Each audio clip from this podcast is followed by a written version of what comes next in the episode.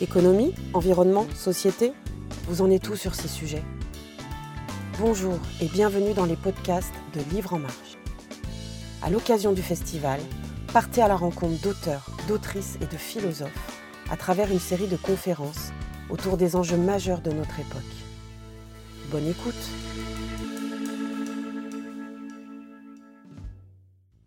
Bonjour à tous. Moi, je m'appelle Françoise Vernet. J'ai la chance euh, d'animer euh, cet échange hein, qui m'a l'air très joyeux déjà.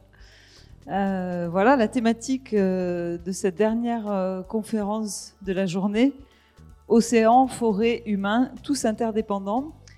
J'aimerais bien à ce qu'on arrive à avoir quelque chose de, joyeux et de positif, parce qu'en fait, on a quand même eu une journée assez plombante. Voilà, moi, j'étais au, débat sur les algorithmes, c'est super, mais il y a un moment donné où, voilà, c'est quand même assez, voilà, assez chargeant. Et nous, on va vous parler de nature, on va vous parler de, de liens au vivant et, et, et d'essayer de nous éclairer peut-être sur cette interdépendance que nous avons tous avec les vivants. Alors, on a plusieurs biotopes euh, représentés euh, autour de la table. Aujourd'hui, Alain va représenter la forêt et les arbres, s'il veut bien. Je le fais avec beaucoup de plaisir. Bonjour. Voilà. Euh, et, je propose de peut-être commencer, j'ai bien entendu lu le dernier ouvrage sur ce tour de France des arbres et des forêts qui permet d'aller de, biotope en biotope. Et peut-être nous partager, comme vous savez si bien le faire, ce lien que nous avons euh, aux arbres et aux forêts. On n'a pas Peter Voleben aujourd'hui, pourtant il a su nous en parler aussi, mais... Euh, oui, comment peut-on aujourd'hui ne pas aimer les arbres? Comment peut-on encore, comme nos ancêtres, avoir peur de rentrer dans une forêt? Alors il est vrai que la forêt, c'est un petit peu le lieu de l'obscurité le soir lorsque la nuit tombe. On entend des bruits, on ne sait pas si la forêt est habitée ou pas, il y a des raisons d'être inquiet. Mais comment aujourd'hui ne pas avoir envie de protéger les forêts qui existent? Comment ne pas, avoir envie d'en replanter? Je le dis parce que je suis un peu en colère depuis quelque temps à propos du réchauffement climatique. On en reparlera dans un instant. Ce que je sais, c'est que des scientifiques, les vrais, et ceux qui, ont des, qui vivent dans des tours, sont en train d'échafauder des projets pour limiter au mieux les émissions d'effets euh, euh, de gaz à effet de serre et puis de limiter l'augmentation des températures.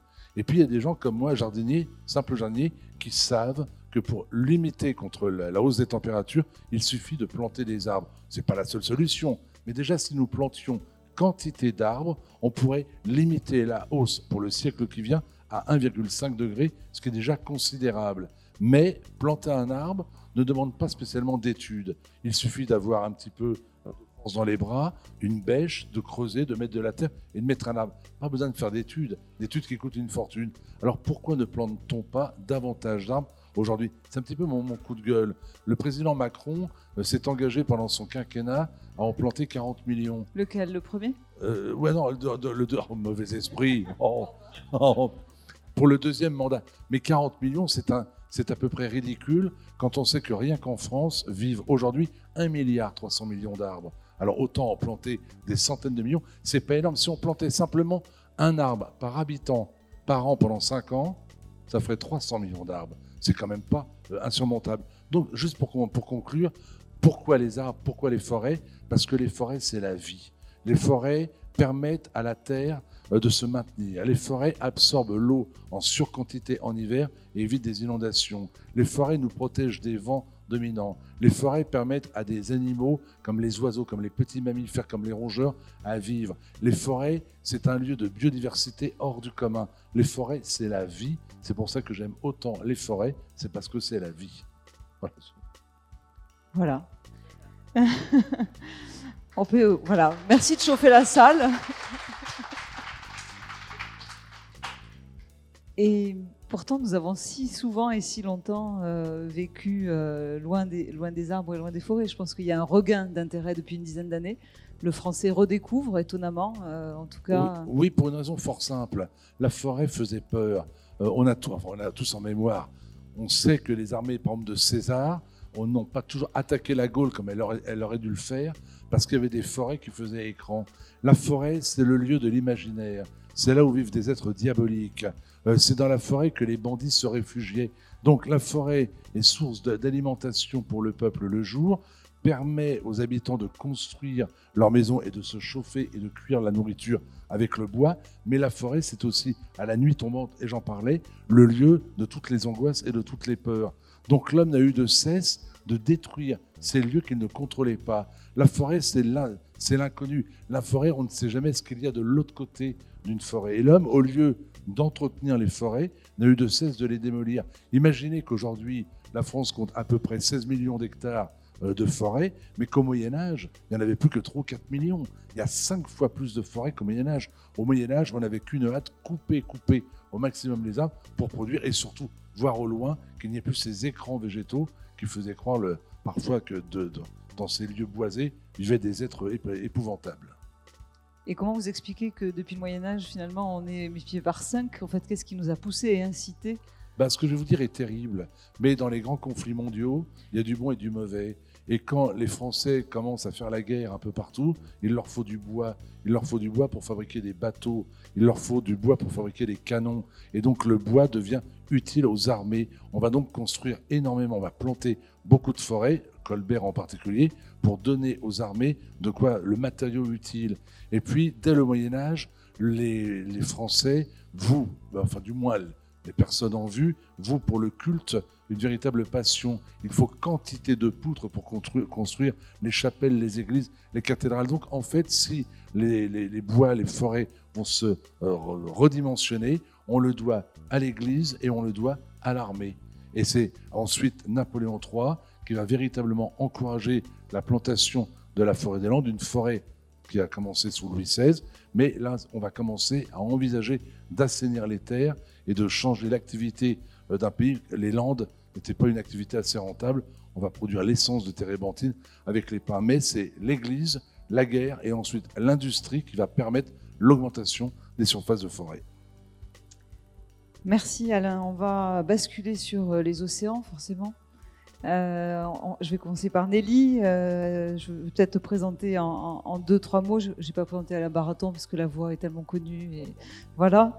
Euh, donc Nelly, on va dire que depuis plusieurs années, tu défends ce qui te tient à cœur. Voilà, plusieurs livres. On a eu un livre sur la permaculture. On en a un dernier récent, que sais-je, sur la permaculture, qui est quand même la consécration d'une connaissance sur un sujet. Et puis, il y a quelques années, tu as décidé de faire une grosse enquête sur le plastique et les océans. Donc, comme tu sais le faire, tu t'es mis à rencontrer tous les scientifiques de la Terre et à essayer de comprendre un enjeu qui finalement était assez éloigné. D'abord, je veux bien que tu nous racontes la genèse de s'intéresser, comment on passe trois ans à rencontrer des dizaines de scientifiques sur un sujet euh, voilà, qui est l'océan. Merci Françoise. Eh bien, par rapport au thème de la table ronde, océan, forêt, humain, tous interdépendants, c'est vrai que finalement, tu parlais de mes livres, j'ai un pied dans chaque, dans chaque écosystème, grand écosystème, on va dire. Euh, l'histoire de la pollution, ça a démarré euh, par euh, une interrogation, tout simplement. On était encore à une époque où il n'y avait pas eu le buzz médiatique. On, avait vaguement entendu parler du septième continent qui n'en est pas, mais on croyait encore qu'il y avait un immense des, des, plaques de déchets qui allaient pouvoir nettoyer au cœur des océans. Et puis, il y avait ces débuts d'images euh, d'oiseaux marins euh, abîmés par les plastiques, de mammifères, de tortues, etc. Et juste en tant, que, en tant que citoyenne, je me suis dit, mais il se passe quoi avec cette matière, avec cette pollution? Et, euh, et, comme bah en fait, euh, quand on commence à tirer un fil, si on est un peu curieux et tenace, euh, c'est presque sans fin. C'est un peu la fleur au fusil, finalement, que j'ai démarré sur une enquête de plus de, trois années. Parce que plus vous avez, euh, vous commencez à avoir des éléments de réponse, et bien vous avez encore plus de questions qui se posent à vous. Et donc, ça a été vraiment une, plongée une immersion, donc déjà dans les océans, dans les enjeux, ce que représente cette pollution pour les océans, puis ce à quoi ils sont confrontés d'autres. Et puis ensuite, euh, euh, on passe de, l'océanographie à la biologie marine, et puis finalement la question des plastiques, c'est beaucoup une question de matière, donc à la chimie, à la science des polymères. Puis c'est beaucoup quand même une histoire de civilisation, de société. Donc là, on va aller chercher des philosophes, des anthropologues, et euh, on réfléchit aussi sur les solutions. Donc la question, par exemple, des droits de la nature. Donc on va aller chercher des juristes, et, finalement, j'aime bien ce thème d'interdépendance. Moi, c'est quelque chose qui me parle beaucoup, c'est que on raisonne beaucoup en silo euh, dans à la fois l'analyse des problèmes que nous avons et du coup dans la recherche de solutions. Et donc ce qui m'est apparu, c'est qu'au contraire, faisons éclater les frontières. Alors on peut pas être spécialiste de tout. Vous imaginez bien que je suis spécialiste de rien du coup, mais je suis allée m'appuyer sur le travail de spécialiste pour essayer de tirer un fil rouge de compréhension. Voilà, c'est ça qui m'a animée.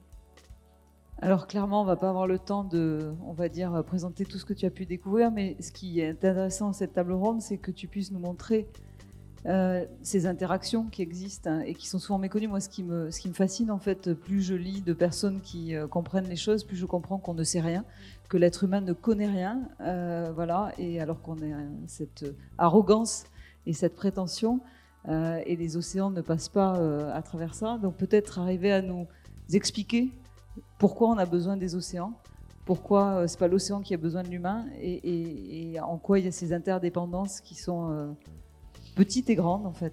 Un petit peu comme Alain le disait, la forêt c'est la vie, bah, l'océan c'est la vie euh, aussi, c'est la matrice. C'est là qu'a priori la vie a pris naissance il y a près de 4 milliards d'années. donc c'est l'endroit, on va dire, où on, on n'a finalement quasiment aucune connaissance. C'est un des derniers lieux euh, inexplorés. On n'aurait cartographié que 1% euh, de, des océans. Donc les océans recouvrent près de 71% de la surface de la planète. On est en profondeur euh, plus profond que ce que nous sommes élevés, c'est-à-dire que l'Everest, qui est notre, sommet le plus élevé, qui est jusqu'à à peu près un peu moins de 9 km au-dessus du niveau de la mer, est là dans la fosse des Mariannes, la fosse connue, attention parce qu'on dit toujours ça, ça, ça, mais on peut en découvrir toujours une nouvelle, plonge jusqu'à 11 km en dessous de la Terre. L'océan, c'est une... Euh, alors on, imagine bien la ressource en protéines, euh, le rôle que joue l'océan dans le cycle de l'eau avec euh, les forêts bien évidemment, euh, mais on pense beaucoup moins aussi au rôle qu'il joue sur l'oxygène et la pompe à carbone. Donc on, dit de manière extrêmement vulgarisée qu'en gros une de nos respirations on la doit aux forêts, aux arbres et une deuxième respiration on la doit à l'océan parce que c'est plus de 50% de l'oxygène que nous respirons c'est quand même pas rien. Euh, et il absorbe aussi une grande partie du CO2 et de la chaleur que nos activités émettent, jusqu'à 98%. Mais ces services que l'on appelle écosystémiques, et peut-être on en pourra en discuter dans cette table ronde parce que j'aime pas tellement ce terme, parce que c'est une approche encore très utilitariste du monde vivant. C'est parce que, donc certes, on se met à le considérer, mais parce qu'on se rend compte qu'en fait, il nous est utile. On n'est toujours pas, dans, de mon point de vue, dans une révolution de pensée et de représentation vis à -vis du reste du monde vivant. Mais bon, ça a le mérite quand même de comprendre que cet écosystème immense, qui est fait de plein de petits écosystèmes différents, avec une biodiversité incroyable, euh, bah, paye le prix de ces services qu'il nous rend euh, aujourd'hui. Merci. Wilfried, qu'on connaît plutôt comme écrivain euh, d'ouvrages et de romans publiés chez Actes Sud, mais aussi multiprimés. Là, tu as vécu une aventure, voilà. En plein confinement, tu décides de partir sur une goélette qui s'appelle Tara, partir cinq semaines au large des côtes chiliennes et de découvrir finalement, euh, je crois comprendre, un, biotope que tu ne connaissais pas et qui t'a inspiré un magnifique roman qui s'appelle Héliosphéra, fille des abysses. Oui, merci beaucoup Florence. Euh, Françoise. C'est un jeu entre nous. bon, euh, bonjour à tous, bonjour à toutes. Oui, oui, donc j'ai eu, la, j'ai eu la chance que la Fondation Tara m'accepte pour participer à la mission microbiome dans sa partie chilienne. Peut-être dire en deux mots euh, ce que c'est Tara euh, aussi. Je ne sais pas si tout le monde connaît le euh, bateau Tara. Alors Tara, c'est le fleuron de la marine française, n'est-ce pas? C'est une goélette qui est basée à Lorient et qui sillonne les mers et les océans et les fleuves aussi de la planète depuis une vingtaine d'années pour un peu ben, pour se rendre compte de ce qui se passe euh, dans les océans, dans les mers, parce que comme Nelly l'a dit, c'est quand même 50 euh, à 70% de l'oxygène que nous respirons qui est produit euh, par les océans. seulement, on ne connaît que 2% de ce qui existe dans l'océan. Donc, il est important que quelqu'un s'occupe de savoir quand même ce qui se passe, et c'est ce que fait Tara. Et euh, voilà. Et donc moi, ce qui m'intéressait beaucoup, c'est euh, partant de l'idée que ce que les scientifiques ont, à nous dire, c'est important, mais c'est très difficile à comprendre. Parce qu'ils ont un, langage, euh, enfin bon, je sais pas pour vous, mais moi je n'y comprends pas grand, pas grand chose. Donc je, je me suis dit peut-être que si je me rapproche des scientifiques, si je suis en immersion avec eux pendant qu'ils travaillent, peut-être que je comprendrais un peu mieux et que je pourrais le traduire euh, de telle manière que euh, tous auraient envie de s'y intéresser. D'où le choix du roman plus que de l'essai.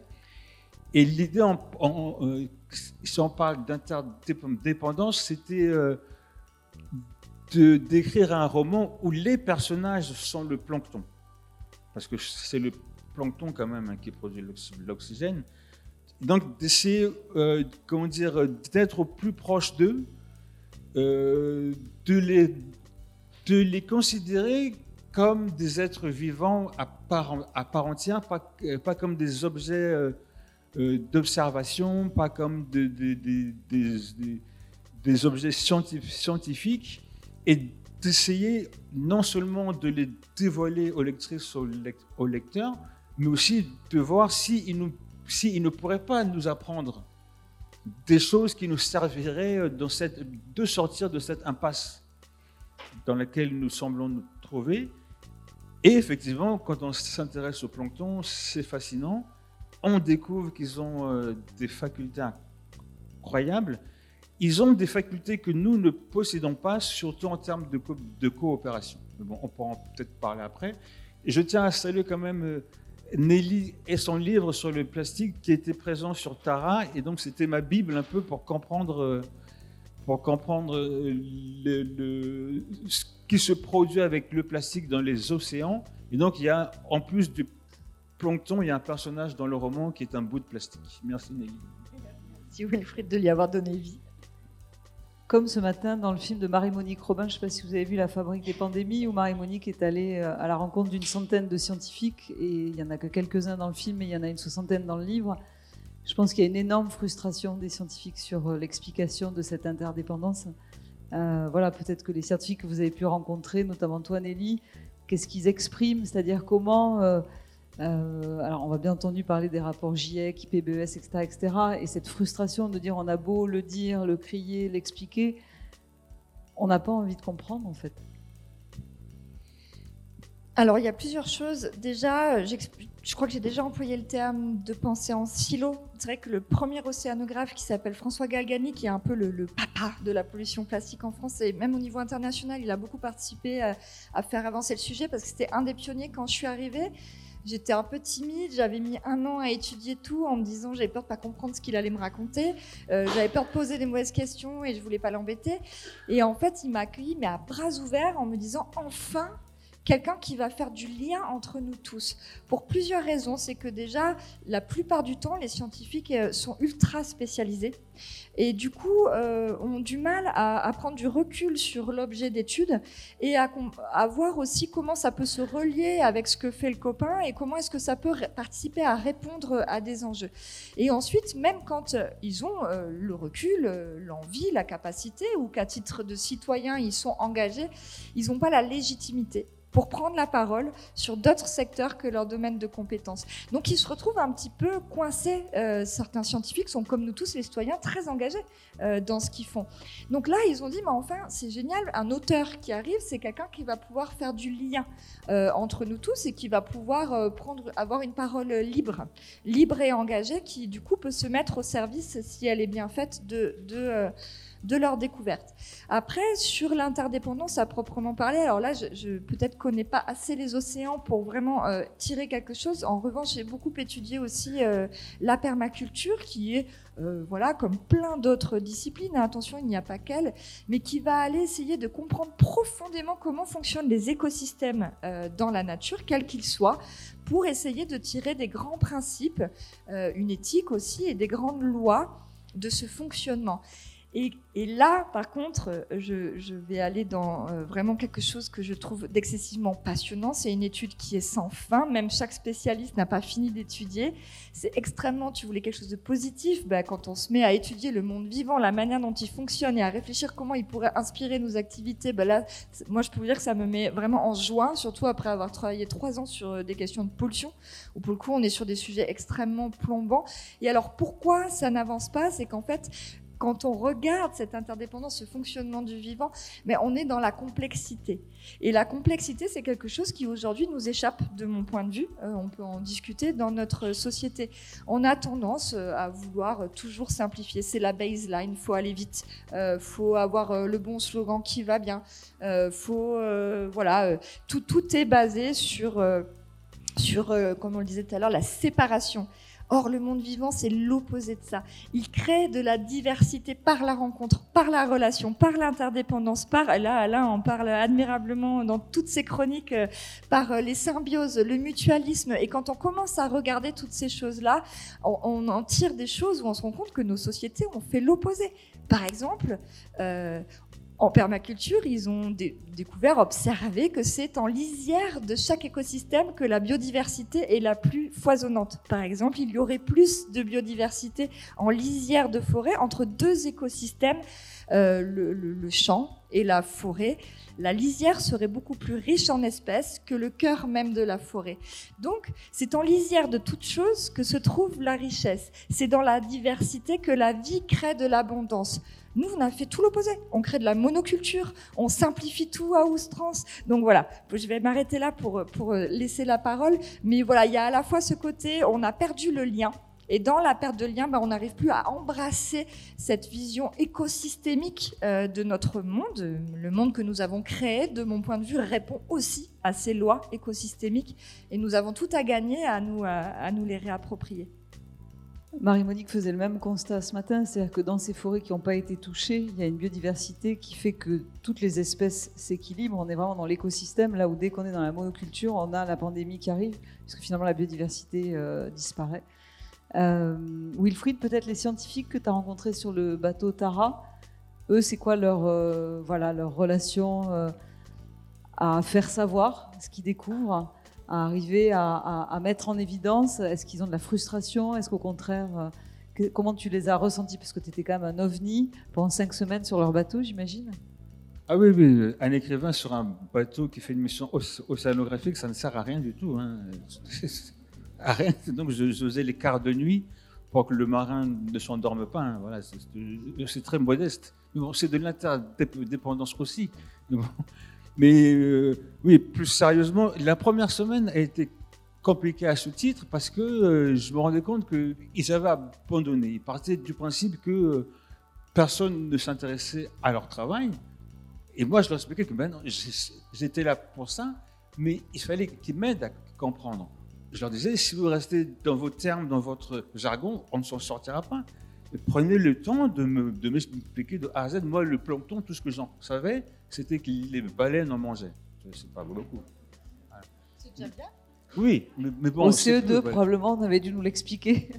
Hein On avait dû nous l'expliquer en classe primaire. Oui, un ça remontait au XXe siècle, tu vois, mes connaissances.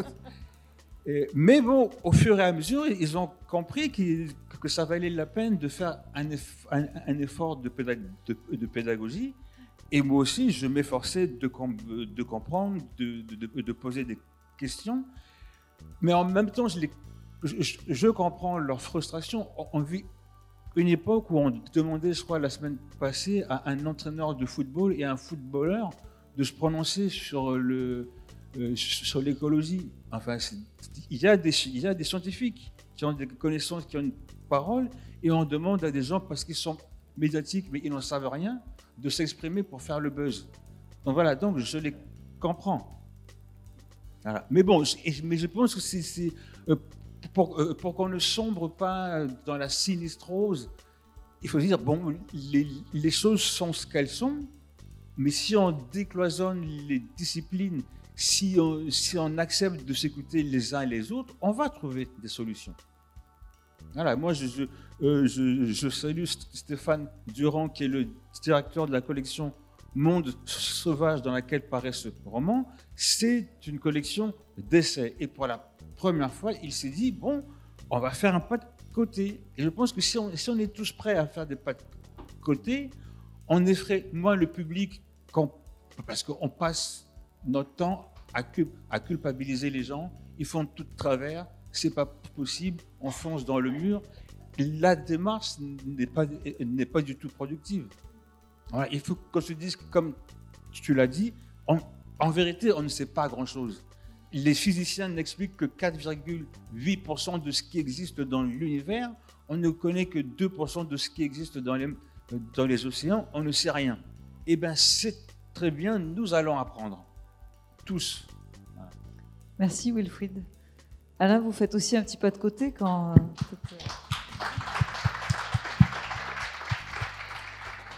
oh, je ne sais pas si je un pas de côté. J'écoutais avec beaucoup d'intérêt J'aurais rappelé, j'aurais donné une petite notion de botanique parce que on ne connaît peut-être pas grand-chose, mais le peu que l'on connaît pourrait permettre de sauver la planète pour une raison simple.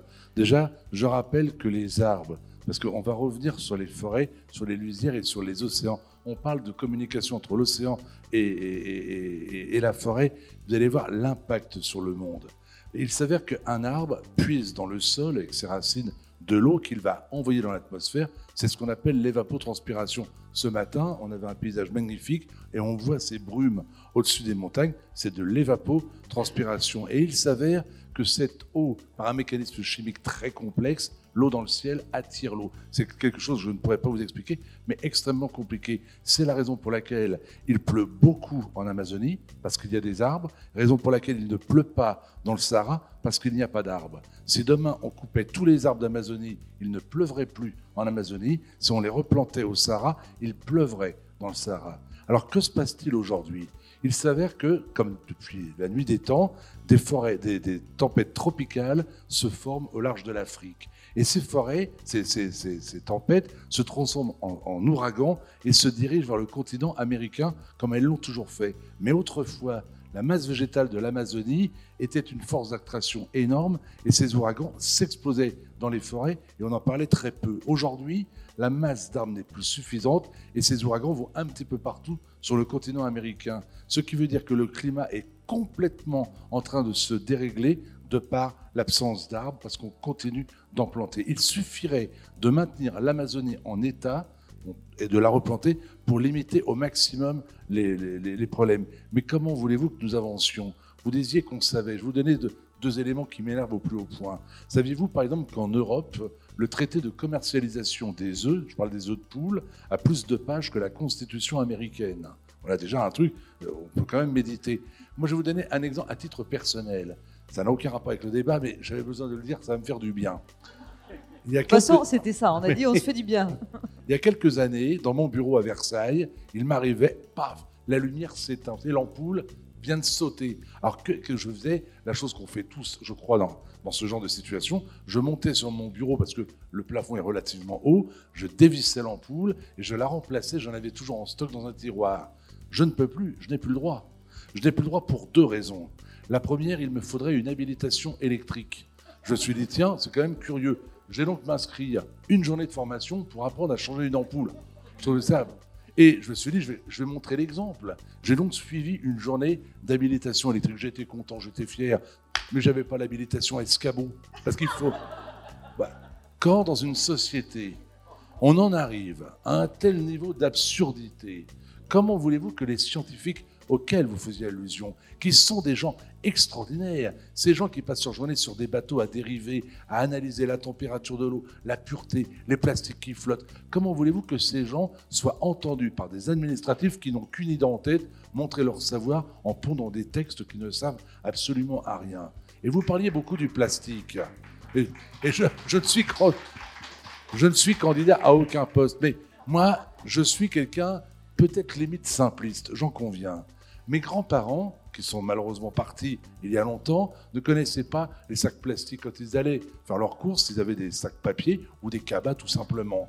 Aujourd'hui, on parle beaucoup du plastique, mais on va en crever de ce plastique. A-t-on vraiment besoin de continuer à produire du plastique s'il est en train de tuer l'humanité? Alors, il y a un problème aujourd'hui sociétal.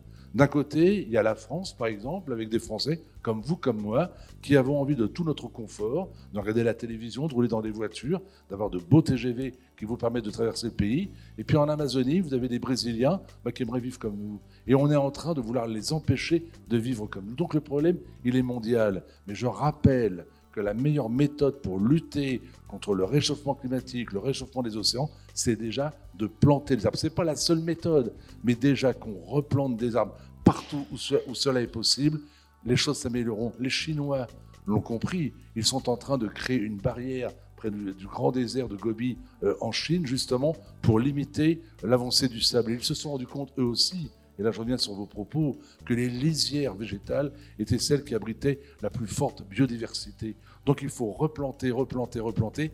Et là je vais me faire ma petite pub personnelle. Voltaire disait il y a longtemps que jardinier est le plus noble des métiers. Je crois que c'est devenu le métier le plus utile.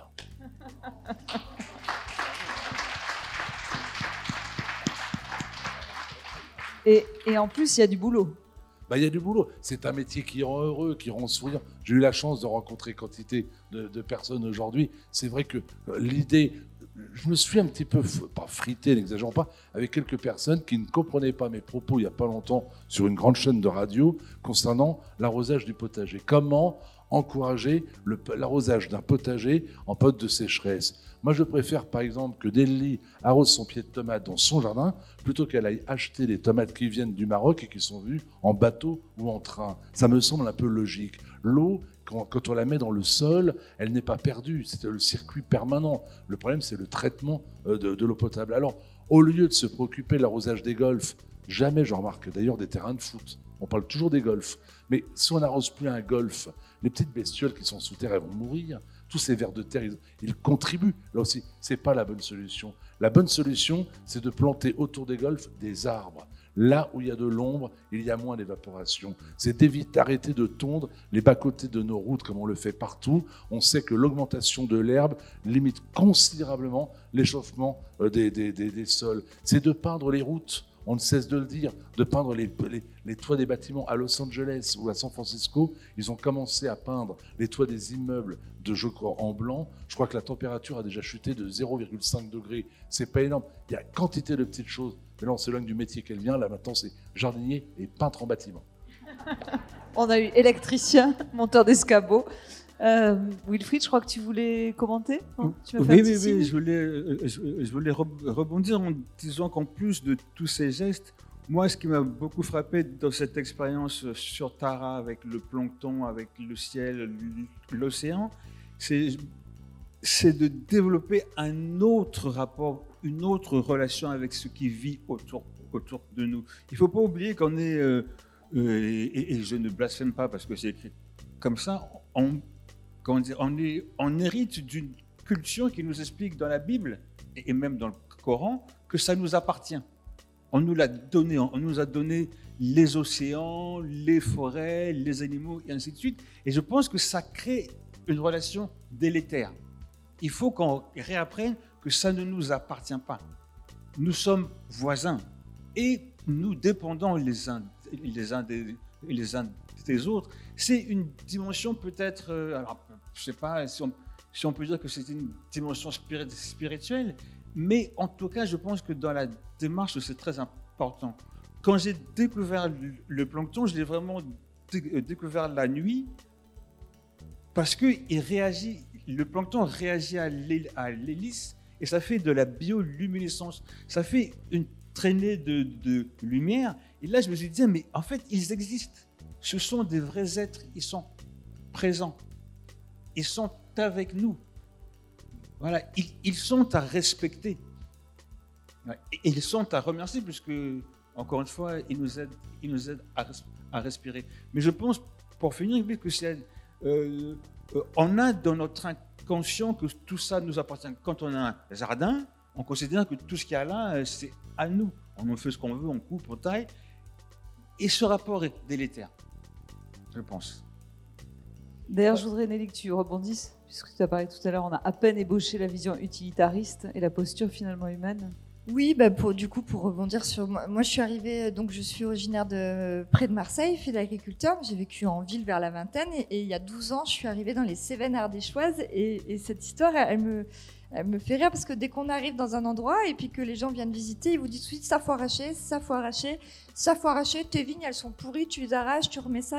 J'ai ok, la première chose qu'on me conseille, c'est en gros de faire table rase sans observation, sans considération aucune de ce qui existait là. De, alors nous, on est un peu des aliens pour, le paysage qu'il y a autour de nous, parce que par exemple, euh, il y a quelques années, alors on vit au bord de rivière, donc l'acacia pousse euh, très naturellement euh, du coup sur notre terrain et on a des chaleurs, euh, enfin ça n'a pas attendu cet été, hein, les canicules, euh, nous en tout cas en Ardèche, on les sent euh, s'intensifier d'année en année depuis quelques années déjà. Et donc on a commencé à laisser pousser euh, des acacias au milieu des vignes, parce qu'on sait que les acacias, ça ramène de l'azote, ça fait une ombre qui est pas trop dense, elle est tournante, donc potentiellement, même si la vigne aime le soleil, voilà. Moi, je suis pas une productrice, j'ai envie d'expérimenter, j'ai rien à perdre. De toute façon, c'est les sangliers qui mangent mon raisin en général, donc c'est pas très grave. Bon, et ben aujourd'hui, canicule 2022, ça y est, je commence à entendre, il faut planter des arbres dans les vignes. Et donc je me dis, bah, mes voisins qui disaient, mais tu les coupes pas tes acacias, tu vas être envahi. Bah, peut-être qu'ils vont commencer à se dire, bah mince. Alors moi, je n'avais pas la science infuse, juste j'expérimentais quelque chose parce que je me disais, là, la vigne, euh, juin 2019, 46 degrés fin juin. Les vignes étaient comme brûlées, comme passées au chalumeau. À partir de là, il faut de l'ombre. À partir du moment où il faut de l'ombre, on a besoin des arbres. Voilà. Et j'ai envie de témoigner aussi sur les bords de rivières. Par exemple, il y a beaucoup moins d'eau dans les rivières cévenoles parce qu'il y a des prélèvements très simples, très forts en amont, notamment pour aller alimenter les grands campings touristiques euh, du bord de l'Ardèche. Et euh, mais non, localement, on va dire ah mais non, mais avant on entretenait, on coupait les arbres au bord des rivières et maintenant on ne les coupe plus. C'est pour ça qu'il n'y a plus d'eau. Ok, alors moi j'ai accès à des études scientifiques et tout. Après moi j'aime bien être discrète sur mon territoire et pas, j'ai aucune leçon à donner à personne. Donc euh, je fais mes petites histoires. Puis au, moment d'apéro, des fois on règle un peu nos, nos, nos petits différends. Et puis après le castor il est revenu dans les rivières et il mange tous les arbres. Et là, on va dire, mince alors, euh, ils nous mangent tous les arbres. Non, mais attends, il y a deux semaines, tu disais qu'il fallait les couper, plus personne les coupait. Enfin, on a un rapport qui est complètement biaisé, quoi. Voilà, ça, c'est des petites anecdotes. Mais je pense qu'on est tous témoins, en fait, au quotidien de ces, de ces anecdotes-là. Et comme disait Wilfried, et je l'en remercie, parce que finalement, je commence un livre, par exemple, Océan Plastique, de manière extrêmement pragmatique sur un sujet très concret. Et je finis en écrivant, nous avons une bataille culturelle à mener. Et tout se joue avant tout dans nos représentations. Et ce qu'Alain disait tout à l'heure sur les choix, les actions très très très concrètes, de bon sens pragmatique à faire, elles sont à faire à la fois à titre individuel, mais ça pose la question du politique. Les choix aujourd'hui sont quand même éminemment politiques. Et là où j'ai un bémol à mettre, c'est que moi j'ai découvert en, allant être auditionné dans certaines sphères politiques ou en allant écouter des conférences, etc., qu'il y a pour le coup, c'est l'inverse des scientifiques ultra euh, compétents, c'est que il y a une manque de connaissances, de compréhension euh, du fonctionnement du monde vivant, de ces questions-là très simples, du rôle des arbres, du rôle de l'océan. Euh, et ça, c'est quelque chose où je me dis, une des clés, c'est de commencer à monter en compétence en fait sur ce sujet. Et pour ça, on a besoin de tous. On a besoin du bon sens paysan, on a besoin du romancier qui va travailler sur nos imaginaires, on a besoin des artistes, on a besoin de tout le monde en fait. Juste, euh, oui, alors je suis d'accord avec toi sur le politique, mais tu sais, j'ai habité 24 ans à Berlin et j'ai fait l'expérience du, du, militantisme de, de, prox, de, proximité. Tu vois, ne pas, ne pas défendre forcément des grandes idées, mais dans son quartier, devant ce soir, avec les voisins, de faire. C'est très efficace. C'est puissant. Ouais. Puis ça, ça, relie, on est sur un thème d'interdépendance. Faire ouais. ensemble, ouais. c'est aussi recréer de la relation et en donc plus, du systémique, donc de la transformation territoriale. Moi, j'avais proposé une mesure politique forte à un parterre de personnalités, mais elles ont peut-être pensé que je voulais les taxer elles-mêmes, parce que j'avais pro... proposé qu'on taxe le vide. C'est-à-dire qu'en fait, quand on regarde un paquet acheté dans le commerce, il contient du vide. Vous prenez un baril de lessive, il y a 20% de vide. Or, ce vide, ça peut sembler anodin, mais il faut de la matière pour l'emballer, il faut surtout le transporter. Et donc, 20% des avions, des bateaux, des trains, des cargos transportent du vide. J'avais dit aux politiques dont je tairai le nom qu'il faudrait taxer le vide. Comme je vous le disais, ils ont peut-être eu peur d'être taxés eux-mêmes, mais ils n'ont pas suivi. Car 40%, 40% des emballages servent à emballer des emballages. On est tombé sur la tête. Un petit peu comme vous le disiez, un petit peu de bon sens. Le paysan d'autrefois, il retournait sa terre, il mettait les graines, il récoltait, et quand la récolte n'était pas bonne, il se posait la bonne question, et l'année suivante, il améliorait. Qu'on retrouve ce bon sens paysan, tout simplement. Je veux bien rajouter une petite chose. Allez-y, euh, je vais partir pendant quelques jours. C'est souvent comme ça avec eux, maintenant je connais. Oh, on est trop bavard alors. Euh, mais c'est de mon point de vue pas ou ou, c'est et et. Parce que dans ce bidon, euh, de lessive qui est un bon exemple, il y a aussi des nanoparticules de plastique qui sont mises là volontairement par l'industrie. Je l'ai appris il y a peu parce qu'en fait, elles vont, en se euh, fragmentant, elles vont libérer les parfums. Donc, nos pulls vont pouvoir sentir sur plusieurs jours. Ça, le citoyen, il va avoir du mal à agir sur les nanoplastiques présents dans les lessives. Donc, c'est l'action citoyenne et le bon sens et la lutte politique. Parce qu'à un moment donné, il va falloir faire euh, secouer le cocotier de ceux qui ont cru être taxés par leur vide si j'ai bien compris. Non, non, vas-y, je te sens chaud. Non, mais ce que, avant de vous passer, parce qu'on va quand même vous passer le micro, dans notre euh, intitulé euh, qu'on nous a soumis hein, euh, de table ronde, il y a forêt, océan, humain, interdépendant. Et donc l'interdépendance humaine, que nous avons à peine commencé à évoquer, me semble assez croustillante, n'est-ce pas, Alain? Oui, pourriez-vous non, ce que je voulais dire, c'est que on est, là, on est beaucoup, euh, depuis ce matin, on est beaucoup dans ce lien au vivant, dans ce lien à la nature, et dans cette méconnaissance, et dans cette supériorité, etc. etc. Mais parlons aussi du lien entre nous, et finalement de comment est-ce qu'on peut arriver entre nous, de cette interdépendance, à faire une richesse qui fait qu'on arrive à, voilà, valorisant la coopération, le collectif. Euh, Mais euh, tout est lié. Tout à l'heure, vous parliez avec euh, de la religion catholique. Je citais un pape, c'était je crois Paul VI qui avait dit que le, le progrès n'est utile que s'il profite à tous. Qu'on apprenne aujourd'hui à avoir des mesures qui soient profitables à tout le monde, que l'on cesse de se dire que quand la France euh, produit des, matières électriques, on, on est anti-pollution en se foutant royalement de ce qui se passe dans les mines d'Éthiopie ou d'ailleurs. Voilà, il faut que l'on globalise aujourd'hui le problème lié à la pollution. Il faut qu'effectivement on se rappelle que les océans et les forêts sont deux éléments majeurs dont on a besoin absolument, pas seulement pour vivre, mais pour survivre et permettre aux générations futures d'avoir un avenir tout simplement, et que finalement l'humain au milieu, qui est un, peu, un, petit bonhomme de bien peu d'importance, s'il n'a pas compris qu'il y a, y a un autre sujet dont on ne parle jamais, aussi c'est la, enfin, c'est un point de vue personnel, c'est la démographie. On, pourra dire ce que l'on veut, on n'arrête pas de se multiplier, on est bientôt 10 milliards euh, quand on sera ça. Ah, c'est quand même un gros problème, mais qu'il faut aujourd'hui globaliser l'ensemble. On le voit bien. On voit bien que même quand il y a des conflits, je pense à ceux qui se passent en Ukraine, il y a les pays qui sont pour, ceux qui sont contre, on n'est pas capable de se mettre d'accord sur un, sur un, problème, j'allais dire, général. Dans le domaine de, de, l'écologie, il y a le Brésil qui a une politique criminelle, les États-Unis une politique tout aussi criminelle, et l'Europe encore plus criminelle. Parce que, je veux dire, on passe juste un exemple. Un exemple. Il y a une dizaine d'années, il y avait en France tout un débat sur l'introduction en France de bois abattu illégalement en Amazonie. Eh bien, le client numéro un en France qui faisait venir du bois illégalement abattu, c'était la SNCF. Voilà, voilà un exemple concret. Donc, il faut qu'aujourd'hui nos pouvoirs publics soient exemplaires et que l'on, que l'on travaille, qu'on réfléchisse pour le bien-être de l'humanité. Et quand on rémunère peu, d'ailleurs, les scientifiques, qu'on tienne au moins compte de leurs travaux pour donner des suites. Demain, il y a Francis Allais. Francis Allais, ici, pour moi, c'est un dieu vivant. Cet homme est le meilleur, le plus grand botaniste peut-être de tous les temps. Cet homme est en train de se bagarrer, je bien de se bagarrer pour obtenir quelques crédits pour son projet de forêt primaire. Son projet, ça coûterait peut-être aller un demi-missile, pas davantage. Et pourtant, on ne trouve pas les fonds. C'est inacceptable. C'est un grand monsieur avec beaucoup d'humilité. Ça, c'est. Oui, euh, je peux rebondir sur l'interdépendance humaine.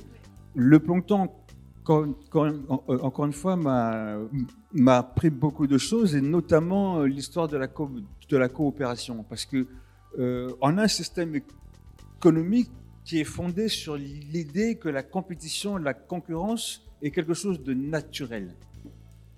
C'est vrai, on l'observe, Darwin l'observait, mais quand on observe le plancton, on se rend compte que la coopération est quelque chose de majoritaire et notamment euh, la symbiose. Le plancton est capable de, symbiose. Vous avez du plancton animal qui entre en symbiose avec du plancton végétal. Donc, des, des individus qui, selon nous, sont fondamentalement différents, eh ben, depuis 500 millions d'années, le plancton entre en symbiose et forme des entités nouvelles qui vivent en autarcie, qui ne produisent pas de prédation et qui recyclent même leurs déchets. Voilà. Donc on pourrait imaginer, puisqu'on nous a pondu un système économique basé sur la compétition, qui est quelque chose d'extrêmement violent, si on s'inspire du plancton, ben, l'interdépendance humaine se fera sur la coopération pacifique. Et si vous le permettez, Bah, J'allais vous parler, la symbiose quand même pour un jardinier. les arbres aussi, les arbres aussi sont capables de recycler leurs déchets. Mieux, ils en font une énergie qui leur permet tous les ans au printemps d'avoir des réserves suffisantes pour produire par milliers des feuilles. Mais je voudrais juste, avec un petit peu d'humour, mais pas que. je reviens sur le bateau. Vous disiez que vous ne serviez à rien sur le bateau, ce qui certainement est vrai, sauf. sauf- non, mais je parle, je parle dans la manœuvre du bateau. Sauf la nuit, vous permettiez justement à surveiller le quart. Comme quoi, on a tous besoin sur un bateau les uns des autres et que votre présence est indispensable.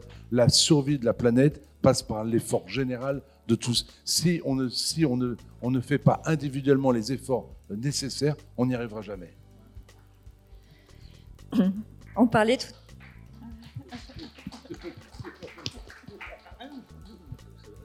On parlait tout à l'heure de diversité, du fonctionnement du monde vivant. Ça peut, quand on parle de lien au vivant, en fait, le vivant, c'est rien d'autre que nous aussi. Nous faisons intégralement partie. Donc, si on commence à se réapproprier ces symbioses, ces coopérations, la manière dont finalement la vie a créé la vie, a généré la vie, a généré de l'abondance, et il y a de la place pour tout le monde hein, dans les écosystèmes naturels. Alors oui, il y a de la compétition, ça existe, mais il y a de la coopération surtout. Et on pourrait aussi, comment dire, on est allé éradiquer cette diversité. C'est-à-dire aujourd'hui, nous sommes dans des crises écologiques, etc. Mais avant même de comprendre que nous mettons à mal la biodiversité, c'est-à-dire en dehors de l'être humain, nous avons éradiqué l'ensemble de nos différences euh, d'être et de penser. Nous avons évangélisé les peuples, puis nous avons euh, exporté la modernité, notre modèle de pensée, tout, tout ce qui nous a amené là aujourd'hui, nous l'avons exporté à travers le monde en disant aux autres, bah, vous, vos modèles, euh, regardez, vous n'avez même pas de chaussures. euh, voilà. On a, c'est vrai, on a quand même exporté des idéologies. Donc, quelque part, pour revenir sur cette interdépendance humaine, elle est indissociable de notre lien au reste du monde vivant. En fait, c'est, moi, pour moi, je l'inclus, mais c'est vrai qu'on ne le fait pas euh, assez. Et euh, il ne pourra y avoir de justice écologique sans justice sociale. Et aujourd'hui, on est en train de travailler sur les nouveaux imaginaires. On se rend compte qu'on a beaucoup de mal à se projeter. Ok, on sait à peu près ce qu'il faut plus faire, on sait à peu près ce qu'on veut plus. Mais où est-ce qu'on a envie d'aller? Et c'est un peu la panne sèche généralisée. Mais justement, parce qu'on est allé euh, faire de la monoculture dans nos modes de pensée. Voilà, donc euh, forêt, océan, humain, même combat. Et euh, à travers la relation, la redécouverte de l'autre, de l'altérité et la différence est une richesse, même si on la comprend pas, on pourrait déjà se dire bon ok, lui me fait peur, je le comprends pas, mais je sais que c'est riche, je- sais que voilà, repartir sur des choses simples euh, et, et encourager cette diversité là. Je vous invite. Allez-y.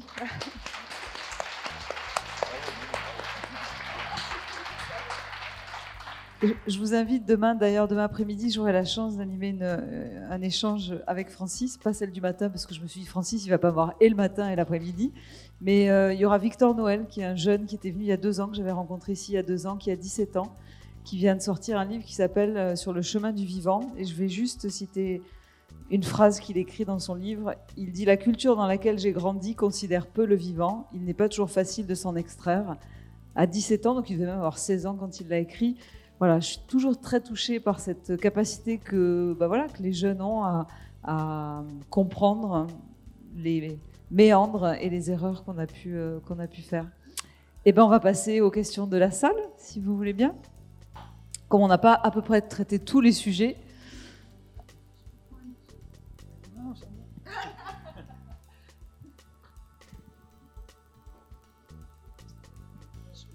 On va peut-être euh, allumer. Ça peut être un partage, ça peut être un échange, ça peut être une question. Euh, voilà, on est, euh, on prend tout ce qui vient en fait.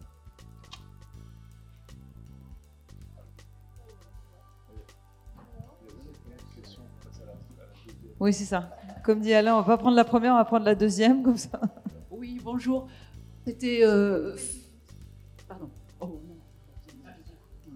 Euh, C'était juste pour faire remarquer, on parle de, déforestation. En même temps, euh, voilà, je suis née en Savoie et je suis assez interpellée par la capacité euh, du, reboisement naturel qui se fait dans les zones qui sont plus exploitées par l'homme, que ce soit les pâturages ou autre chose. Il y a vraiment, enfin, voilà, je trouve qu'on est confronté à plein de paradoxes comme ça. Et puis d'autre part, c'était une remarque aussi par rapport à replanter des arbres.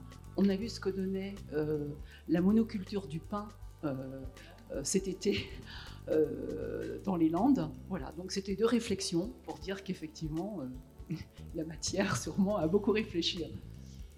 Je- En fait, de mon point de vue, je suis vraiment pas spécialiste, pardon, mais j'ai réfléchi depuis les feux cet été à cette question. On utilise le même mot pour deux choses très différentes. On appelle forêt une forêt plantée pour être exploitée et on appelle forêt une forêt euh, primaire, une forêt écosystémique, etc., naturelle. Donc ça, ça crée aussi de la confusion. Encore une fois, c'est de la non-compréhension euh, de mon point de vue. Euh, Francis Allais, le projet qui propose de futures forêts primaires, ce sera pas une forêt plantée. Donc ça rejoint ce que vous disiez. Donc c'est vrai qu'on l'a pas assez mis en valeur là, cette, cette- ce distinguo. Le rôle du paysan, lui, il est vraiment dans la culture et dans la culture, on a démontré qu'on peut aussi créer de la diversité, mais ça ne remplacera jamais la- le fait de fiche la paix aux écosystèmes naturels pour qu'ils puissent se régénérer. Et moi, je vois le même phénomène en Ardèche. Il y a eu un exode rural phénoménal. On a des forêts qui ont 50 ans maintenant, qui sont partout sur les anciennes failles avec des, vieux poiriers sauvages qui ont repris leurs droits. Donc voilà, je pense que le quiproquo, il est qu'on utilise le même thème pour des phénomènes différents. Seul petit bémol, si vous le permettez, que- concerne la forêt des Landes. Forêt que je connais très bien, que j'apprécie ô combien. Le choix du pin était un pratiquement obligatoire de par le sol très sablonneux, les températures en été, euh, le vent iodé euh, qui apporte du sel venu de la mer. C'était pas évident. Mais cette forêt des Landes, avec le temps, s'est transformée. Le chêne liège, le chêne vert, le genêt, la bruyère a su également s'implanter. Donc il est vrai qu'il y avait de la monoculture, mais cette forêt est tellement gigantesque qu'à la rigueur, ce n'est pas très, c'est pas un drame. Ce que je déplore aujourd'hui dans cette forêt des Landes, du côté d'Arcachon pour être très exact, eh bien quand vous y allez, on voit de gigantesques percées où aujourd'hui on cultive du maïs. Cette forêt qui n'a que deux siècles d'existence est déjà empiétée d'une partie de son territoire pour l'agriculture et du maïs que l'on doit arroser. Donc, moi que la forêt des Landes soit plantée en pin ne me dérange que moyennement. Cette année, les incendies ont été si terribles que, mec, on a vu même en Bretagne euh, des, des forêts brûlées. Donc effectivement, la monoculture doit être euh, faite avec subtilité et intelligence. Le pain, c'est un petit peu différent de par sa vitesse de, croissance. Oh, juste à propos de vitesse de croissance, parce qu'il y a une chose que j'aurais aimé rappeler à propos des arbres, c'est qu'ils ne sont pas seulement la vie, ils sont l'éternité. Il a été découvert il y a une quinzaine d'années dans un bosquet au nord de la Suède, un, un groupe de sapins, le vrai sapin de Noël, la Biespicea. Et le scientifique finlandais qui observe les arbres est persuadé que l'un d'entre eux est particulièrement âgé. Alors il place ses appareils pour pratiquer la dendrochronologie, mais de méthode très scientifique, à savoir compter depuis l'extérieur, sans endommager la plante, le nombre de cernes, chaque cerne correspondant à une année. Et quand il voit sur le compteur l'indication de l'âge, il se dit il faut que j'arrête de boire immédiatement. Alors il pratique le carbone 14 et le résultat correspond. Quand il voit le chiffre, il n'en croit pas ses yeux et il contacte deux équipes de scientifiques, l'une est russe, l'autre américaine, et ils viennent au chevet du très vieil arbre. Et les résultats concordent. L'arbre le plus vieux sur la planète, vivant, est âgé de 9400 ans. Eh bien, quand on est atteint, quand on atteint l'âge de 9400 ans, est-ce qu'on ne frôle pas un peu l'éternité L'immortalité, je le crois. Mais donc, en revenant pour juste pour la forêt des Landes, la forêt des Landes est une qui a été désirée la première fois sous, depuis, depuis très longtemps. On attribue à, à Brémontier la parenté sous Louis XVI. C'est un petit peu limite. Il a pompé le travail de ses, de ses collègues s'est attribué euh, la paternité du projet. Le travail a été démultiplié sous Napoléon III, mais le résultat finalement avait quand même beaucoup de gueule. Pour tous ceux qui connaissent la, la, côte atlantique, quand vous êtes du côté d'Oscore, du côté de Lacano ou du côté d'Arcachon, ces pins qui sentent merveilleusement bon, ce sable chaud sur lequel on court pieds nus, cette bruyère, ces fougères aigles merveilleuses, ces genêts et tout, ça a quand même une certaine gueule. Alors, replanter la forêt des Landes avec d'autres végétaux, peut-être pourquoi pas, mais moi je le regretterais. Voilà. Vous, vous savez ce qu'on dit euh, à Bordeaux, Alain? On mangera du maïs, on boira du vin sous la forêt des pins. Puisqu'en fait, c'est trois monocultures. le tout assez pesticidé, si je peux me permettre. Mais bon, C'était une- Euh, Je voudrais parler à Alain une question. euh, les forêts comestibles, euh, l'agriculture de l'avenir? Les forêts comestibles, Oui. ah, ça mérite un développement. Elle l'était autrefois. Autrefois, les paysans allaient manger les fruits du hêtre. C'était même le premier fruit commercialisé en France, enfin mangé en France. Mais les forêts comestibles, je vois pas tellement comment une forêt peut devenir comestible. Parce que le propre des arbres, par exemple fruitiers, sont souvent des arbres qui ont besoin de soleil pour fructifier. Or, une forêt est souvent un lieu de pénombre, sauf euh, en, dans, les cimes, en contact avec le soleil. Donc, soit des fruits qui viennent tomber sur le sol et qui s'explosent, soit des fruits, euh, comment dire, difficilement, euh, comment dire, euh, attrapables. Par contre, je reprends l'exemple de Nelly tout à l'heure sur la vigne et les arbres. J'étais il n'y a pas longtemps avec des producteurs de champagne qui commencent eux aussi à planter en bordure de champ des arbres. Parce qu'ils se sont rendus compte que les arbres et la vigne, finalement, faisaient un ménage, oui, un ménage extraordinaire pour la température, pour l'eau, euh, l'hygrométrie, euh, pour le, baisser également la, la chaleur, c'est merveilleux. Mais les forêts, je crois que la forêt, euh, on a besoin de la forêt aujourd'hui pour vivre, mais la forêt alimentaire, j'ai un petit peu de mal à... Que vous pourriez développer moi, je veux bien éventuellement prendre ma casquette permaculture parce que c'est peut-être ça la question. Euh, encore une fois, il paraît que les Inuits ont des dizaines et des dizaines de mots pour qualifier la neige. Nous, on utilise forêt pour tout. Donc, la forêt comestible, c'est encore un autre modèle qui est proposé et développé par des permaculteurs qui ont été notamment expérimentés euh, en Angleterre, mais pas que. Euh, ça se développe de plus en plus en France. Donc, par rapport à l'ensoleillement, ça va jouer sur les essences, sur la qualité du sol, sur les étages, les étagements. Donc, en fait, il y a toute euh, une des forêts comestibles, notamment citadines, qui, est parmi les plus remarquables, se situe à Mousseron, derrière la frontière belge. C'est Gilbert et, et, sa femme, j'ai oublié son nom, pardon, Béatrice Cardon, qui l'ont mis euh, en œuvre. Fraternité ouvrière, ça s'appelle. Et euh, là, on a affaire donc à des plantations. Attention, donc on n'est plus dans la grande forêt euh, de l'écosystème naturel, ni qu'elle soit plantée ou qu'elle soit qu'elle ait émergé d'elle-même. Là, on est dans une réflexion sur comment est-ce que nous pourrions nous nourrir en favorisant la biodiversité, en réintégrant l'arbre dans les cultures. Et donc, c'est un modèle qui se développe et qui, de ce que j'en ai vu, euh, fonctionne très bien, mais qui est extrêmement technique. Euh, Gilbert Cardon est décédé et pourtant, ils sont plusieurs dans son association et ils se rendent compte qu'en fait, il avait un sacré coup de main. Et là, il se retrouve visiblement débordé par l'évolution naturelle maintenant de cette forêt comestible. Donc là, pour le coup, on a affaire à quelque chose d'extrêmement technique qui répond à un besoin de, de, voilà alimentaire euh, tout en favorisant la biodiversité.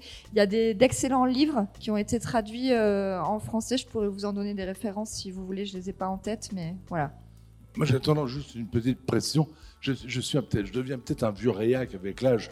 Je n'exclus rien, je n'exclus rien, mais Marie-Monique, elle disait que ça sentait le sapin tout à Ouais. l'heure. agréable. Mais il est vrai que je suis toujours un peu prudent sur toutes ces euh, nouveautés, un peu comme la permaculture. Euh, je suis parfois un petit peu euh, réfractaire. Moi, il y, a- un sujet qui m'a beaucoup interpellé il y a quelques années, c'était le BRF, le bois raméal fragmenté. C'était la panacée, c'était la révolution, on allait tous s'y mettre. Alors nous, à Versailles, on s'y est mis, on, en est revenu, mais rapidement, parce qu'on n'a pas vu les, pas vu le résultat. On n'a pas été capable d'apprécier ce qu'apportait ce BRF dans le sol. Peut-être l'a-t-on mal employé, peut-être. Voilà. Donc j'ai pas, j'aime bien de temps en temps sur toutes les innovations prendre du recul. Ce qui veut dire que ces idées, ces concepts sont peut-être remarquables, qu'il faut les mettre en pratique. Mais moi, à mon niveau, c'est encore trop prématuré pour que je puisse me faire une opinion sur l'efficacité ou pas. Mais par contre, avant d'avoir une opinion, une opinion, encore faut-il que le projet soit lancé. Donc il faut peut-être le, il faut Je le faire. propose une deuxième table ronde réac sur le sujet pour qu'on discute. Bon, moi, j'aimerais bien que vous écoutiez La Terre au carré euh, de début septembre avec Nelly Ponce et Perrine Hervé-Gruyer sur la permaculture, et où Perrine explique euh, très justement qu'en fait, il n'y aura pas une solution, c'est comme tout, il y aura des solutions, des agricultures, et que c'est ça aussi que nous devons apprendre, c'est cette pluralité, et que c'est ça, que- enfin voilà, l'humilité de la pluralité. Mais- Alors, Mais j'en reviens à nouveau, je, je réinsiste. Je parlais du vide tout à l'heure, je parlais des emballages. 40%, le chiffre est officiel, hein, 40% de la nourriture produite sur la planète est jetée avant d'être mangée. Donc avant de vouloir produire différemment, apprenons à produire intelligemment, mangeons ce qui est produit, produisons moins mais sainement, et après on pourra mettre en place des théories. Voilà. Mais c'est vrai que permaculture, je, dois avouer que j'aime pas tellement le mot, parce que c'est bon, un peu comme euh, l'idée de faire des fermes sur les toits des bâtiments à Paris. On va faire des fermes sur les, sur les immeubles. Je veux bien, ça me semble un petit peu anecdotique. Nous sommes 70 millions en France, il faudrait beaucoup d'immeubles, et puis c'est peut-être pas aussi simple. Comme les murs végétaux, pour qu'une plante se plaise sur un mur végétal, il faut qu'elle soit arrosée. Vu que la terre ne reste pas, il faut forcément un peu d'engrais. Je suis pas sûr que ce soit très écolo. J'ai un doute. Je vais... Allez-y. Donc vous avez, je vais continuer sur les forêts. Vous avez tout à l'heure parlé de, la forêt amazonienne et de rôle qu'elle jouait. Euh, moi, quand j'étais au collège, on me disait qu'on était en train de détruire la forêt amazonienne. Euh, aujourd'hui, ça continue. Il y a, dans une semaine, c'est les élections au Brésil. On sait que ça aura une énorme influence sur, le, sur sa durée de vie. Et euh, qu'est-ce qu'on peut faire On peut planter un arbre dans son jardin, moi je veux bien, mais comment on fait pour, pour faire que la forêt amazonienne reste aujourd'hui? J'ai pas de réponse. Il y a une piste, c'est le juridique international. Il y a des ONG et des associations qui se battent pour la reconnaissance des droits de la nature et de l'écocide. Typiquement, la disparition de la forêt amazonienne, c'est un écocide. Et de mon point de vue, il n'y a que dans ces instances-là que nous pourrons avoir des outils très concrets euh, pour avancer. Parce que là, on est dans des écosystèmes où euh, vous et moi n'avons euh, pas grand-chose. Alors, je, je comment dire? Il y a un autre problème, je pense, c'est que vous ne, pouvez, pas expliquer aux Brésiliens d'arrêter de couper la forêt et en même temps euh, ne pas changer le système économique mondial qui les oblige à couper les forêts pour exister dans, cet univers de, de, concurrence. Voilà. Hein? Ah ben tout le monde ne profite pas euh, de la même façon du système économique mondial. Mais ce que je veux dire, c'est que voilà, c'est euh, euh, tout, le, tout le développement industriel tel qu'on le connaît, en tout cas depuis le XVIIIe siècle, mais en réalité depuis peu longtemps encore, se base sur une prédation massive sur l'environnement. C'est comme les Volvo qui veut faire maintenant des voitures électriques en masse déboisent des forêts en Suède. Voilà, donc c'est absurde. Et je pense que c'est, mais c'est une, une réflexion profonde, difficile, douloureuse et longue, mais cette réflexion sur le système économique global est essentielle. Autrement, ce sont des, euh, des changements cosmétiques. Ensuite, pour revenir sur l'Amazonie, pourquoi est-ce qu'on déforeste en Amazonie? Pour faire du soja, pour faire des tourteaux qui viennent en Europe, en partie, nourrir nos animaux, pour qu'on mange de la viande. Donc, je ne dis pas que c'est en arrêtant de manger de la viande non produite localement à côté de chez nous. Sors de ce corps, Sandrine Rousseau. qui, que c'est la solution. Mais il y a quand même, on a quand même, enfin, moi, il y a un moment donné où je me dis, c'est pas possible. Euh, les informations, on en a quand même ça rejoint l'enjeu alimentaire dont on parlait avant. 80% de la déforestation mondiale est liée à l'agriculture qui inonde les marchés mondiaux. C'est là qu'il a raison qu'il s'agit d'un système économique. Donc voilà, euh, donc il y a une nécessité aussi, même si j'adhère totalement avec ce qu'il disait sur le fait de, relocaliser, de revenir à, arrêter le gaspillage, euh, revenir à des choses déjà simples sur les territoires. Mais il y a des enjeux euh, et des luttes de pouvoir hein, quand même. C'est pour ça que tout à l'heure je me permettais de dire attention, la lutte elle est aussi quand même politique. Et là-dessus, pour répondre à votre question, je pense que le levier juridique, j'en ai pas trouvé d'autres en travaillant sur la pollution plastique qui, à cette échelle-là, euh, puisse permettre de mettre tout le monde d'accord. Mais il ne s'agit pas de cibler les Brésiliens. Et là, je suis d'accord avec Wilfried, parce qu'en en fait, on est tous interdépendants euh, dans la solution, mais on l'est aussi dans la cause de nos problèmes, en fait. Donc euh, voilà, c'est complexe. Mais regarde sur le juridique, hein, l'histoire des monodoses, de la loi qui devait être votée, qui finalement n'est pas appliquée. Enfin voilà, toute la difficulté, elle est aussi que les choses se fassent pour de vrai, quoi.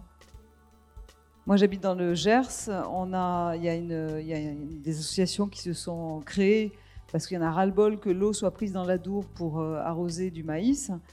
Euh, ils ont gagné contre les maïsiculteurs. La décision a été cassée. Les maïsiculteurs ont fait appel. Ils ont perdu. Le préfet a dit c'est pas grave, on peut arroser comme ça jusqu'à la fin de l'été. Je veux dire, à un moment donné, comment on avance? En fait, tu vois, c'est hyper compliqué. Il y a quand même des gens qui se mobilisent pour faire en sorte que, bah voilà, nos, un minimum de, de, cadre soit respecté, ce qui est minimum. Enfin, je veux dire, continuer à arroser du maïs, enfin, on en vient à la discussion qu'on avait tout à l'heure. C'est. Voilà, on mange pas tous du maïs en grains tous les jours. Enfin, je crois pas, en tout cas pas moi, même si j'habite dans le Gers. Est-ce qu'il y aurait une dernière question? Vas-y. vous voulez du maïs du Gers Non, non, c'est pas le maïs. Promis, quand tu viens dans le Gers à la fin du mois d'octobre, on ira voir. il y a, il y a un an de ça, il y a, il quelque chose qui m'avait profondément choqué, c'était l'affaire des, euh, des sous-marins australiens que la France ne pouvait plus construire. Tout le pays, toute la presse, toute, toute la classe politique de gauche à droite était choquée. Moi, je me disais, mais c'est bizarre, où est l'écologie dans la, dans la construction de, de sous-marins nucléaires, enfin militaires? Tu vois? Je me suis dit, mais c'est pas possible. Comment est-ce qu'on peut que veut-on finalement? Veut-on que la balance euh, commerciale reste positive au point de construire des armes de guerre? Ou veut-on euh, un autre rapport avec l'environnement?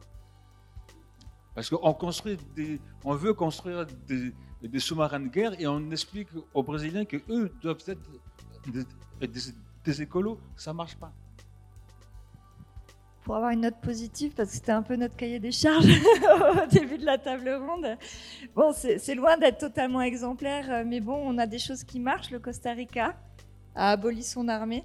Euh, il y a 70 ans, ils ont décidé qu'ils seraient pays sans armée et ils ont déplacé le budget sur la reforestation. je reboucle avec tous nos sujets, l'éducation de la population. Et aujourd'hui, euh, les forêts ont repris, alors j'ai plus les chiffres en tête, mais elles ont vraiment repris une importance considérable sur le territoire. Je crois que ce tout petit pays d'Asie, euh, d'Asie, n'importe quoi, d'Amérique, ça sent la fin de journée, d'Amérique représente 6% de la biodiversité mondiale aujourd'hui. Et il y a eu un choix qui est un choix civilisationnel. Arrêter de financer une armée aujourd'hui, c'est pas rien. Alors oui, il y a les Américains pas loin, etc. Il y a des bases américaines. C'est loin d'être idéal le tableau, mais pour montrer que c'est possible et que dans la stratégie numéro 1, il y avait le reboisement. Aujourd'hui, si vous êtes un Costa-Ricain, on vous donne des arbres gratuitement si vous voulez planter. Moi, j'en rêve parce que mon budget arbre et mon budget eau, je sais ce que j'ai à faire chez moi, mais pour l'instant, c'est compliqué. Allez, petite question au fond de la salle, et puis après, on va éteindre les lumières, couper la centrale, et puis. et puis aller signer des livres, c'est ça? Quand même. Bonsoir. Euh, pour rebondir sur ce que vous disiez, euh, il y a quand même euh, une plus-value touristique, donc il y a quand même une manne financière qui, voilà, le résultat pour ces arbres, c'est surtout ça, sinon euh, ça n'intéresserait personne. Et pour rebondir sur ce que disait Wilfried, je voulais avoir des précisions sur euh, les fameux arbres qui, que plantait Volvo, euh, que déboisait pardon, Volvo pour les voitures. Je ne sais pas de quoi vous parliez. Ah, bon mince Bon, j'irai chercher. Merci. Ceci, par contre, juste une petite précision.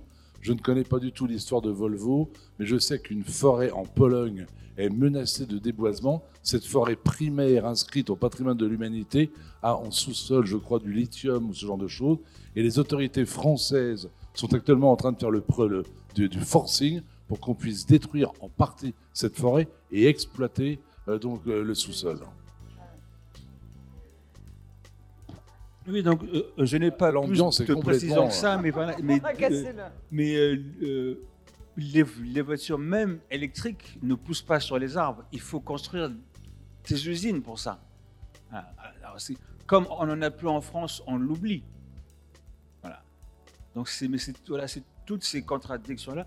Heureusement, le plancton est là pour nous rappeler que la symbiose et la coopération pacifique, ouais, pas mal. Hein. et, et les histoires d'amour.